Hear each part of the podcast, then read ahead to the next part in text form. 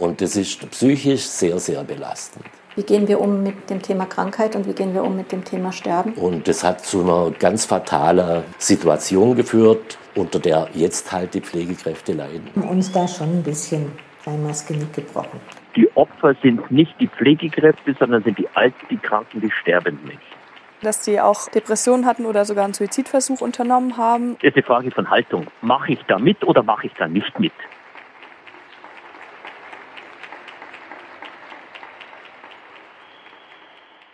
Pflegenotstand in Deutschland. Sind wir noch zu retten? Ein Feature von Doris Gerstmeier und Max Kiesel. Während des ersten Corona-Lockdowns wurden Pflegekräften weltweit jeden Abend pünktlich um 18 Uhr von den Balkonen applaudiert. Ihr unermüdlicher Einsatz wurde von Politik und Medien hoch gelobt. Die Systemrelevanz ihrer Arbeit war in aller Munde. Es ging um Prämien, um gesellschaftliche Anerkennung. Durch Corona konnte die prekäre Lage des deutschen Gesundheitssystems nicht mehr übersehen werden. Sie wurde zu einem beliebten Thema in Talkshows und Zeitungen. Doch das Problem ist nicht neu. Seit Jahren kämpfen Krankenhäuser, Pflege- und Altenheime um Personal. Geringe Löhne und schlechte Arbeitsbedingungen bringen seit Jahren Fachpflegerinnen dazu, den Beruf oder gleich das Land zu verlassen. Da fängt schon an, weil es sehr zeitaufwendig ist. Man hält die Leute am Leben, aber man kümmert sich nicht um die Leute. Man kennt die Leute nicht mehr. Früher hat man sich seine Patienten gekannt, man hat das Umfeld gekannt, man hat sich mit Angehörigen unterhalten, mit Kindern, mit Eltern. Heute weiß man nichts mehr über den Patienten. Man weiß nur noch, was er hat und was man machen muss. Und das ist psychisch sehr, sehr belastend. Ein Grund dafür ist der Personalschlüssel. Entweder werden nicht genügend Stellen für Pflegende eingeplant oder vorhandene Stellen können nicht besetzt werden. Um die Versorgung unserer alternden Gesellschaft zu gewährleisten, muss etwas passieren. Notwendig wäre eine grundlegende Reform des ganzen Systems, um wieder mehr Menschen für den Pflegeberuf zu begeistern. Ohne eine Veränderung ist klar, dass die zukünftige medizinische Versorgung an ihre Grenzen kommen wird. Schon heute ist die Versorgung von Patientinnen oft nur noch rudimentär möglich. Während der Corona-Hochzeit wurde der Begriff Triage einem breiten Publikum bekannt. Diese bedeutet, aus Mangel an Kapazität manche Patientinnen nicht zu behandeln. Zum Glück ist Triage aktuell nur sehr selten notwendig. Ohne einen radikalen Wandel könnte dies jedoch bald alltäglich werden. Vielerorts wird die Triage nur durch Selbstausbeutung von Pflegekräften verhindert. Ich sehe das oft bei meinen Kollegen, die jetzt einfach acht Stunden arbeiten, ohne eine Pause zu machen. Einfach weil sie ihre Arbeit noch ein Mindestmaß an Qualität geben wollen, brauchen sie diese halbe Stunde, die ihnen eigentlich als Pause zustehen würde. Der Arbeitgeber weiß, dass wenn er 200 Pflegekräfte beschäftigt, dass mal eine krank werden könnte. Und, ähm, aber der Arbeitgeber übergibt diese Verantwortung einfach an eine Station. Er sagt, hey, ihr seid ein Team, ihr müsst gucken, dass das läuft. Und ja, diese Selbstausbeutung von Leuten, die nicht Nein sagen können, die sich nicht abgrenzen können, denen auch natürlich das Team wichtig ist, ja, ist vorheren, alles nicht in dem Maße. Und ich meine, nochmal Wertschätzung. Wir haben früher ganz viel Wertschätzung von Patienten erhalten. Wie gesagt, wir waren in die Krankheit, in das Schicksal eingebunden. Da hat man Wertschätzung und, äh, erhalten und hat auch davon gelebt. Wie gesagt, man war stolz darauf. Man war stolz darauf, von einem Patienten einen Brief zu kriegen.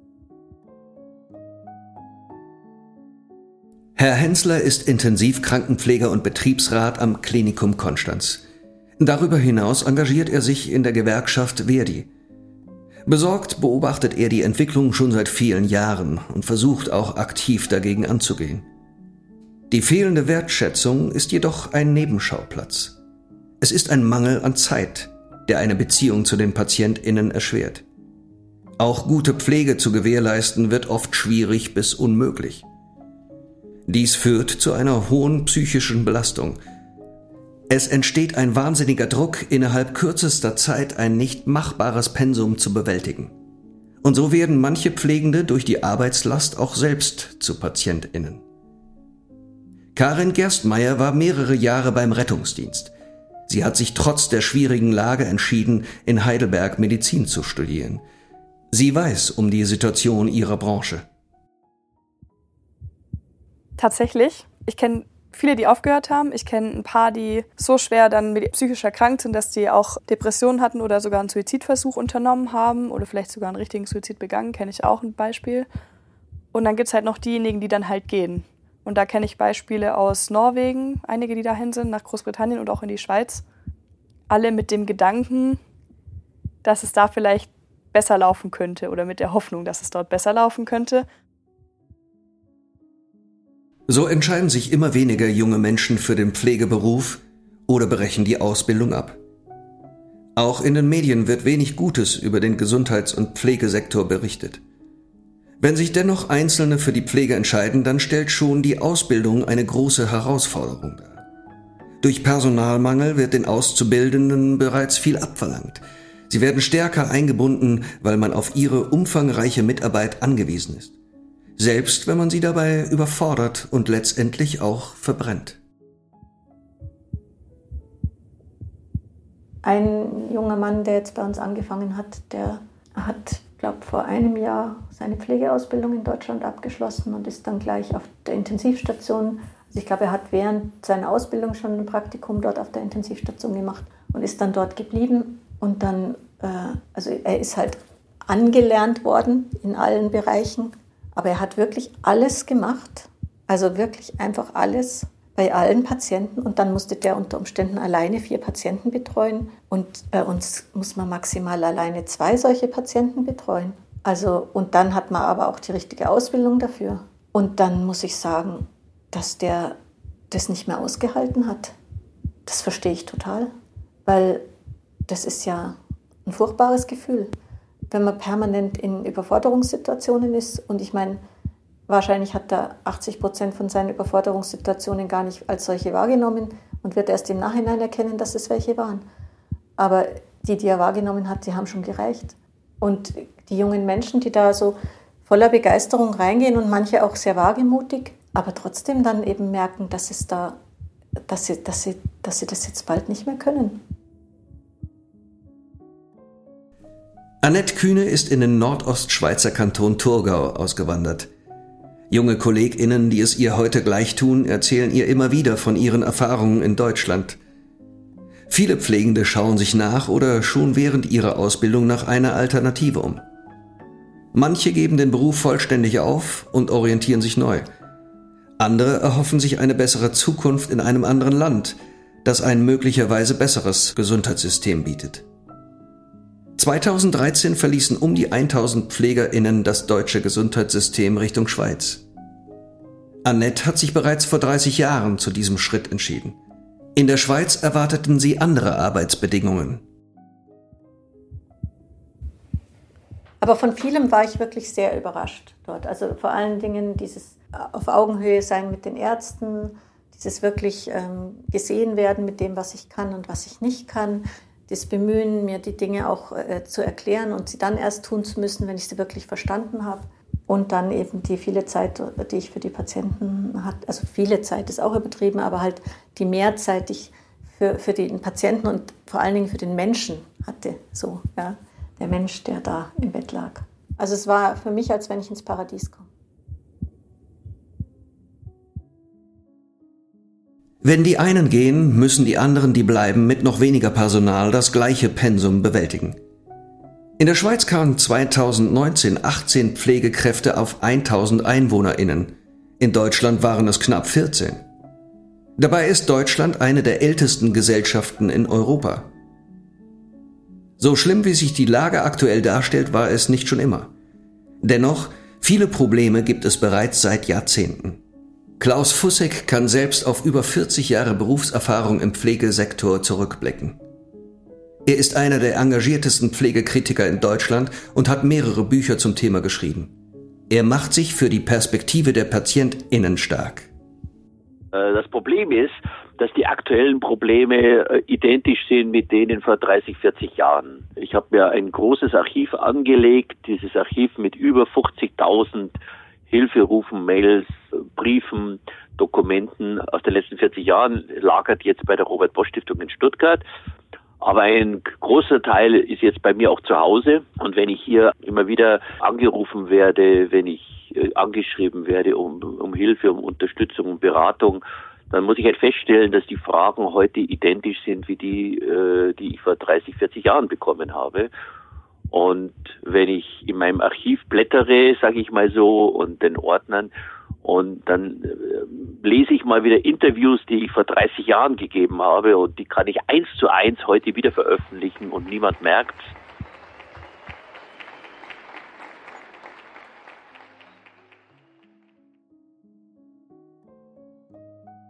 In einer alternden Gesellschaft verschärfen sich die Probleme zusehends. Immer weniger Pflegende kümmern sich um immer mehr Alte und Kranke. Als eine der Ursachen für diesen Missstand wurde in den letzten Jahren die Ökonomisierung des Gesundheitssystems ausgemacht. Viele Krankenhäuser und Pflegeeinrichtungen werden von börsenorientierten Unternehmen betrieben. Diese wollen ihren Anteilseignern jährliche Rendite auszahlen. Das erhöht den Druck auf die Pflegenden und andere Klinikmitarbeiterinnen ungemein. Besonders seit der Einführung der DRGs, Diagnosis Related Groups, zu Deutsch diagnosebezogene Fallgruppen, im Jahr 2003. Diese koppeln bestimmte Diagnosen mit pauschalen finanziellen Beträgen, die für die Behandlung ausgegeben werden dürfen. Die individuellen Umstände der Patientinnen werden außer Acht gelassen. Langwierige Heilungsprozesse sind durch diese Pauschalen oftmals nicht abgedeckt. Es besteht mancherorts die Tendenz, sich auf ökonomisch lukrative Eingriffe zu spezialisieren. Die Grundversorgung wird dafür vernachlässigt. Glücklich ist mit dieser Situation niemand. Dr. Sabine Proksch hat früher selbst als Krankenschwester gearbeitet und die Entwicklungen am eigenen Leib miterlebt. Heute ist sie Pflegedirektorin des Klinikum Konstanz. Also die DRG haben uns da schon ein bisschen einmal das Genick gebrochen. Und die DRG sind ja nicht eine Erfindung aus Deutschland, sondern ich meine, ich glaube, Australien hat es zum ersten Mal erfunden sozusagen und, und, das Konzept dazu entwickelt und umgesetzt. Die sind schon lange wieder weggekommen davon, weil die eben auch gemerkt haben, dass es wohin das tendieren kann. Und ähm, genau, wir haben es jetzt auch gemerkt. Auch Herr Hensler steht diesem Finanzierungsmodell kritisch gegenüber. Das Dilemma fing an mit der Einführung der Fallpauschale. Früher wurden Krankenhaus einfach finanziert. Ähm, Krankenhaus hat gesagt, wir brauchen so und so viel Geld und das wurde mehr oder weniger finanziert über Tagessätze. Kein gutes System natürlich, aber das hat halt noch funktioniert. Mit der Einführung der, P äh, der Fallpauschalen haben Ärzte Geld verdient. Also mit den ärztlichen Leistungen hat man Geld verdient. Ein Herzinfarkt hat so und so viel Geld gebracht, äh, eine Hüft-OP so und so viel, Unterschenkelfraktur so und so viel. Und damit wurden die Pflegekräfte einfach nur noch zum Kostenfaktor. Und es konnte nur das Krankenhaus schwarze Zahlen schreiben, das Pflegekräfte eingespart hat. Und das hat zu einer ganz fatalen Situation geführt, unter der jetzt halt die Pflegekräfte leiden. Und das fand halt keiner dort gut, weder der Patient noch die Mitarbeiter. Wenn Geld bestimmt, welche Behandlung ich durchführen kann oder wie gut ich jemand helfen kann, dann ist ja irgendwas nicht richtig. Die Öffnung des Pflegesektors für Investoren machte aus Gesundheit ein Spekulations- und Anlagenobjekt. Die qualitativ bestmögliche Versorgung der Patientinnen tritt dabei jedoch in den Hintergrund. Leitlinien wie der Ethikkodex des International Council of Nurses, des Weltbundes der Krankenschwestern und Krankenpfleger werden regelmäßig nicht eingehalten. Viele Beschäftigte kritisieren dies und wünschen sich ein Eingreifen aus der Politik, Klaus Fussek und Annette Kühne sehen die Verantwortung jedoch nicht nur dort. Nee, Entschuldigung. Was, was soll ich dazu sagen? Das ist eine Frage von Haltung. Es ist die Frage, mache ich da mit oder mache ich da nicht mit? Und da gibt es ein Wort in Deutschland, Das heißt Zivilcourage, Haltung, Ethik. Da mache ich nicht mit. Und es gibt den einfachen Standard. Das ist jetzt fast, ja, pflege so, wie du selber gerne gepflegt werden möchtest. Punkt. Das gilt in der Schweiz, das gilt in Dänemark, das gilt in Norwegen, das gilt überall so. Die Opfer sind nicht die Pflegekräfte, sondern sind die Alten, die Kranken, die sterbenden Menschen. Ich verstehe ja, dass man sagt, dass Alter kein Limit sein darf. Ich meine, ich komme, bin ja selber auch jetzt langsam immer älter mag natürlich auch nicht unbedingt, dass man sagt, wenn ich 80 bin, äh, muss man mich nicht mehr auf eine Intensivstation legen. Aber ich finde halt, es kommt immer auf die Gesamtumstände an. Und ich habe es jetzt halt gerade auch dieses Jahr bei meinem Partner erlebt, der ja dieses Jahr gestorben ist, dass sie ihn wirklich in seiner Sterbephase noch in herzchirurgischen Operationssaal schieben wollten, nicht in der Schweiz, in Deutschland. Und ich finde, dass es aber nicht nur eine, eine Sache der Ärzte, nicht nur eine Sache der Spitäler ist, sondern es ist einfach auch eine Sache der Gesellschaft an sich wie gehen wir um mit dem Thema Krankheit und wie gehen wir um mit dem Thema Sterben? Kühne und Fussek verweisen auf die ethische Dimension der Gesundheitspolitik. Diese ist jedoch auch abhängig von anderen gesellschaftlichen Entwicklungen, wie etwa der zunehmenden Technologisierung. In Medizin und Pflege gibt diese uns fantastische Möglichkeiten, Pflegende zu entlasten oder Krankheiten, Verletzungen und Beschwerden zu therapieren, die noch vor Jahren ein Todesurteil gewesen wären. Gleichzeitig können sie dann oft auch einen pflegerischen Mehraufwand bedeuten. Komplexe Technik muss qualifiziert und exakt bedient und überwacht werden. Nicht zuletzt in der Ausbildung sollte diesem Umstand Rechnung getragen werden. Das heißt, wenn wir, einen Patienten haben, der Maximaltherapie hat, dann kommt eine Pflegeperson alleine mit der Situation fast nicht mehr klar. Und die ist dann aber ununterbrochen dabei. Also es ist irre, was man so können muss, weil man ja als Pflegeperson am Bett, wenn da der Patient beatmet ist, wenn er ein Nierenersatzverfahren hat, wenn er verschiedene äh, Kreislaufüberwachungssysteme hat, wenn er noch ein Kühl- oder ein Wärmesystem laufen hat, man muss das ja alles können. Und alles ist mit bestimmten Überwachungsmaßnahmen verbunden. Es ist einfach ein irrer Aufwand. Allein schon nur das drumherum. Jetzt ist da ja auch noch ein Mensch im Bett. Also das ist schon ganz schön herausfordernd. Die Pflegeausbildung in Deutschland ist im ständigen Wandel. Erst 2020 wurde die Alten- und Krankenpflegeausbildung unter dem Stichwort Generalistik zusammengelegt und damit radikal reformiert. Das Bundesministerium für Gesundheit bewirbt das neue Konzept. Es böte den AbsolventInnen mehr Flexibilität. Es soll Pflegeberufe wieder attraktiver machen. In der Praxis stößt diese Reform jedoch nicht nur auf Gegenliebe. Was wir jetzt halt auch merken, die kommen nach dem Examen, die können nicht, was wir brauchen. Das kann auch nicht sein, die waren viel zu wenig da. Und wir bauen jetzt sozusagen eine Nachschulung auf also so ein Crashkurs Akutklinik. Und das sind alles Dinge, das ist einfach nicht rund. Und das ist echt schade. Sehr schade. Für eine hausinterne Weiterbildung aller neuen KollegInnen bezüglich der benötigten Standards besteht keine Kapazität. Gebraucht werden voll einsatzfähige FachpflegerInnen. Und somit sehen sich Kliniken und Pflegeeinrichtungen in einem Teufelskreis gefangen.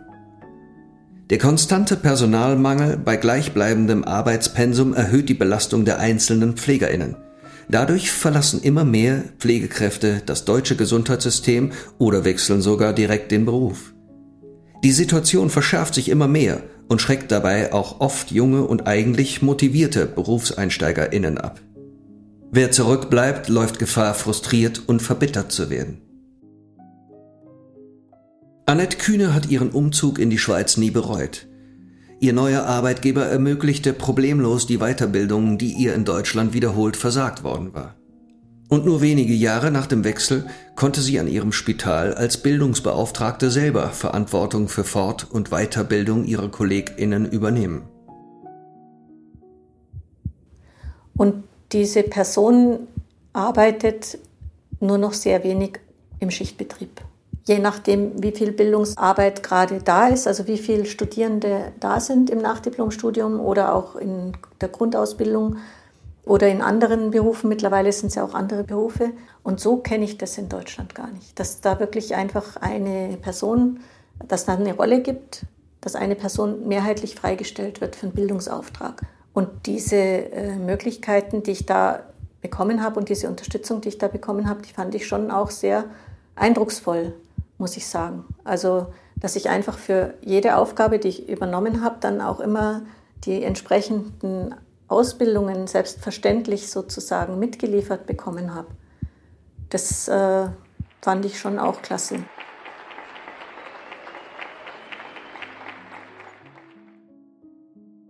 Bei deutschen Pflegekräften führt ständiger Druck zu Frust. Dieser führt jedoch nicht zwangsläufig zu Organisierung oder Protesten. Der Ärger angesichts der Zustände entlädt sich jedoch oft an anderer Stelle. In der Pflege ist Mobbing unter Kolleginnen ein ebenso trauriges wie alltägliches Phänomen. Und wenn Sie mal die Pflegekammer in irgendeinem Bundesland haben, dann, dann wählen Sie sie selber wieder ab. Ja, also dann bekämpft die Gewerkschaft wer die, die Pflegekammer und umgekehrt. Also das ist so irre. Ja.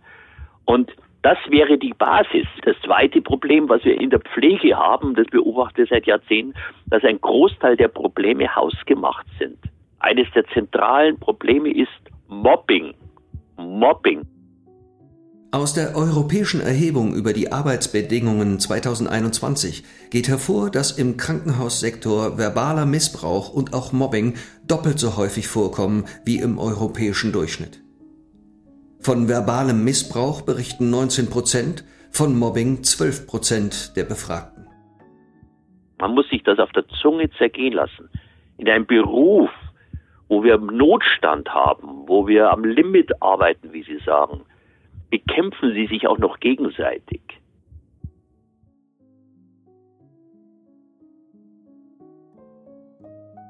Tagtägliche Verantwortung für Leben und Tod, relativ geringe Löhne, immenser Stress und wenig Aussichten auf eine Verbesserung dieser Situation. Für viele Pflegende prägt dies den Alltag im deutschen Gesundheitssystem. Also wenn ich jetzt noch mal 30 wäre, würde ich in die Schweiz gehen, ja. Wobei, wie gesagt, ich bin einfach Optimist und ich denke, dass sich bei uns Gutes tut und es kann so nicht weitergehen, es muss besser werden. Und dann ist es auch ein wunderschöner Beruf. Ich habe es tatsächlich nie bereut, Krankenpfleger zu werden. Aber wenn man halt sieht, was jetzt so die letzten zehn Jahre so vor die Hunde ging in diesem Beruf, dann ist es schon bitter.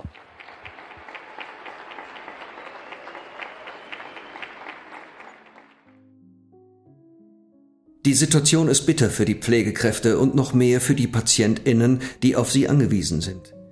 Die Notwendigkeit eines grundsätzlichen Wandels des Systems ist offensichtlich. Viele wünschen sich ein Finanzierungssystem, das nicht an Profiten orientiert ist. Daher ist die Reform, die wir jetzt hier in Auftrag gegeben haben, an der wir jetzt arbeiten, aus meiner Sicht eine Revolution im System, weil dieser Anreiz über die Fälle, das Budget aufzubauen, die, die Fälle möglichst billig zu behandeln, das soll abgestellt werden. Erst im Dezember 2022 hatte unter anderem Bundesgesundheitsminister Karl Lauterbach eine Reform der Krankenhausfinanzierung angekündigt. Er schürte damit Hoffnung auf Veränderung. Wenn in der Pflege die Pflegekräfte endlich sagen, wir beenden die Allianz des Schweigens. Mobbing ist tabu. Wir solidarisieren uns untereinander. Wir solidarisieren uns mit den Angehörigen, die stehen im Mittelpunkt. Kein Angehöriger muss mehr Angst haben, Nachteile für seinen alten pflegebedürftigen Menschen zu befürchten, wenn er sich zu Recht beschwert. Die guten Einrichtungen müssen in die Öffentlichkeit. Wir brauchen ein Bündnis der guten Einrichtungsleitungen, der guten Pflegekräfte. Und die Berufsverbände, die Pflegekammern müssen sich klar positionieren. Also selbst gewalttätige Pflegekräfte werden nicht öffentlich ausgeschlossen. Wir haben nicht mal ein Berufsverbot für schlechte Pflegekräfte. Berufsverbände, eine Pflegekammer, Gewerkschaften. Eine starke Interessenvertretung wäre ein wichtiger Schritt für Veränderung. Auch diese brauchen aber aktive und engagierte Fachkräfte aus der Praxis. Denn diese kennen die Situation in Kliniken und Pflegeheimen und können fundiert Kritik und Verbesserungsvorschläge einbringen. In Deutschland setzt sich unter anderem die Gewerkschaft Verdi für die Interessen von Pflegerinnen ein. Sie streitet für einen Pflegemindestlohn und bedarfsgerechte Personalvorgaben. Das Engagement in Gewerkschaften und Verbänden ist im Pflegesektor jedoch sehr niedrig. Solidarisierung und Organisation sind dringend notwendig. Wenn man jedoch bereits am Limit arbeitet, fehlt dafür die Energie. Die Pflegestreiks in NRW und Berlin 2022 waren eine seltene Ausnahme.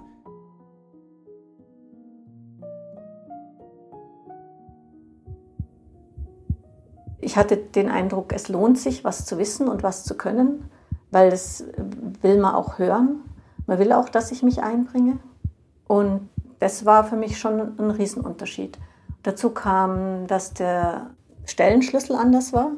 Also, dass wir für acht Patienten im Frühdienst also mindestens zu fünft waren, im Spätdienst zu viert, im Nachtdienst zu dritt, was ich so aus Deutschland auch nicht kannte. Also da war es etwa die Hälfte, würde ich jetzt mal so grob schätzen. Die geleistete Arbeit wertschätzen, Wissen und Erfahrungen anerkennen. Einen Personalschlüssel, der qualitativ hochwertige Pflege überhaupt erst ermöglicht. Ein Arbeitsklima auch untereinander, in dem man sich gegenseitig unterstützt und aufgehoben fühlt.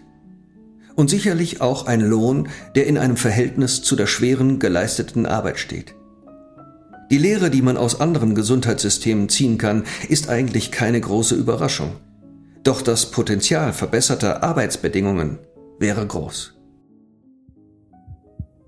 Mangel haben wir alle und je weniger das wird, umso mehr bekämpft ist ein War of Talents, also wirklich. Und deswegen wäre noch eine Riesenressource eben die Menschen, die aus dem Beruf rausgegangen sind, was anderes machen, die wieder zurückzugewinnen. Aber da muss man eben auch die Hausaufgaben machen und das bieten, was die Menschen wollen. Dann kommen die auch wieder, weil die haben den Beruf ja auch geliebt. Dann viele wieder zurückkommen, sicher nicht alle, weil sich manche auch umgestellt haben, klar aber viele. Und da die Hausaufgaben jetzt eben zu machen, die steht einfach an, aber da, dazu braucht es halt eben auch die Politik oder einfach auch Geschäftsführer, die das verstehen und da auch investieren, die das auch als Investition begreifen und nicht als Kostenfaktor. Das nächste Thema. Das Pflege war bisher sehr häufig eben Kostenfaktor oder Bildung, Fortbildung, Weiterbildung ist ein Kostenfaktor. Nein, das ist Investition in unsere Mitarbeiter. Und dieses Denken fehlt manchmal auch noch. Weil es Menschen sind, die sich für unsere Gesellschaft und unsere Mitmenschen einsetzen. Und ich würde mir sehr wünschen, dass es in Deutschland jetzt nicht eine sofortige Änderung, das ist Utopie, aber einen so gut erkennbaren Trend gibt, dass wir ein attraktives Land sind, um im Gesundheitswesen zu arbeiten und dass die Menschen, die sich mit einer so hohen psychischen Belastung, einfach weil es um Menschenleben und unglaublich viel Verantwortung geht, ähm, freiwillig beschäftigen, dass die hier so unterstützt werden in vielen Bereichen, dass sie einfach auch einen Ausgleich dazu haben und nicht so fertig sind, dass sie dann auch ihr Privatleben nicht mehr richtig führen können. Das wäre für mich ganz arg wichtig, weil ich glaube, irgendwann wird das System, wenn es so weiterfährt, wie es jetzt gerade fährt, halt gegen die Wand fahren. Und das wünsche ich weder den Mitarbeitern dort noch den Patienten insbesondere den Patienten nicht, weil das sind diejenigen, die dann nachher schwerst drunter leiden. Nach einer Studie der Arbeitnehmerkammer Bremen von 2022 könnten sich tatsächlich bis zu 660.000 ehemalige Pflegekräfte vorstellen, wieder in ihren Beruf zurückzukommen, wenn sich die Bedingungen verbessern. Viele Wenn und Falls bestimmen den Diskurs über die Zukunft der Pflege. Einen leichten, schnellen und billigen Weg aus dem Pflegenotstand wird es nicht geben. Die Pflegenden allein werden die Situation ohne Unterstützung und politischen Willen nicht verbessern können. Die Verantwortung ist eine gesamtgesellschaftliche. Angesichts des heute schon bestehenden Mangels an Pflegekräften muss bei einem weiter so dennoch mit einer extremen Verschärfung der Notlage gerechnet werden. Und im schlimmsten Fall kann nicht mehr jeder auf Behandlung hoffen.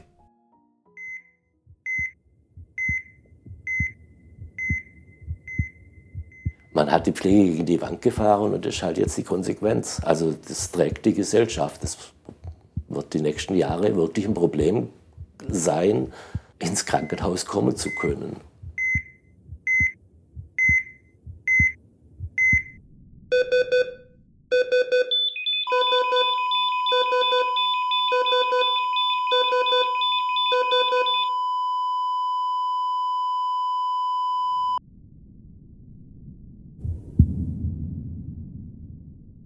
Das war Pflegenotstand in Deutschland. Sind wir noch zu retten? Ein Feature von Doris Gerstmeier und Max Kiesel. Eine Kooperation des Praxiskurses Geschichte in Radio Feature und Podcast der Universität Konstanz und dem Forschungsinstitut Gesellschaftlicher Zusammenhalt.